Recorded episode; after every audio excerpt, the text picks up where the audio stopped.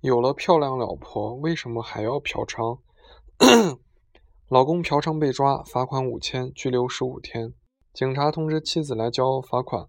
警员问：为什么老婆那么漂亮，还去保嫖娼？答：虽然买了保时捷，谁喊保门？谁敢保证出门不打车啊？一问一答就解决了不少人心中积累已久的困惑。妻子匆匆忙忙赶到派出所，见面给了一个耳光，问：家里有不？答曰：有。妻子又接着一耳光，又问：钥匙给不？答曰：给。妻接着又一耳光，再问：各种姿势能满足你不？答曰：能。妻接着又是一耳光，继续问：收过你钱没？答曰：没有。啪啪啪，连续大耳光。边上的警察看得浑身哆嗦，心想：这娘们儿教育的比我们深刻多了，太有味了。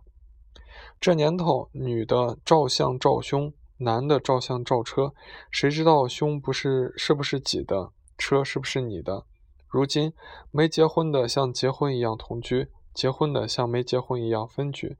动物像人一样穿着衣服，人像动物一样露着肉。小孩子像大人一样成熟，大人像小孩子一样幼稚。女人像男人一样爷们儿，男人像女人一样娘们儿。没钱的像有钱一样装富，有钱像没钱一样装穷。情人像富人一样四处招摇，富人像情人一样深入卷出。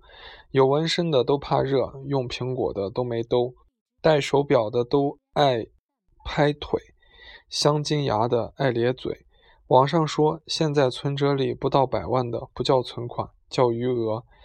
审视一下自己，原来我的只能叫做手续费。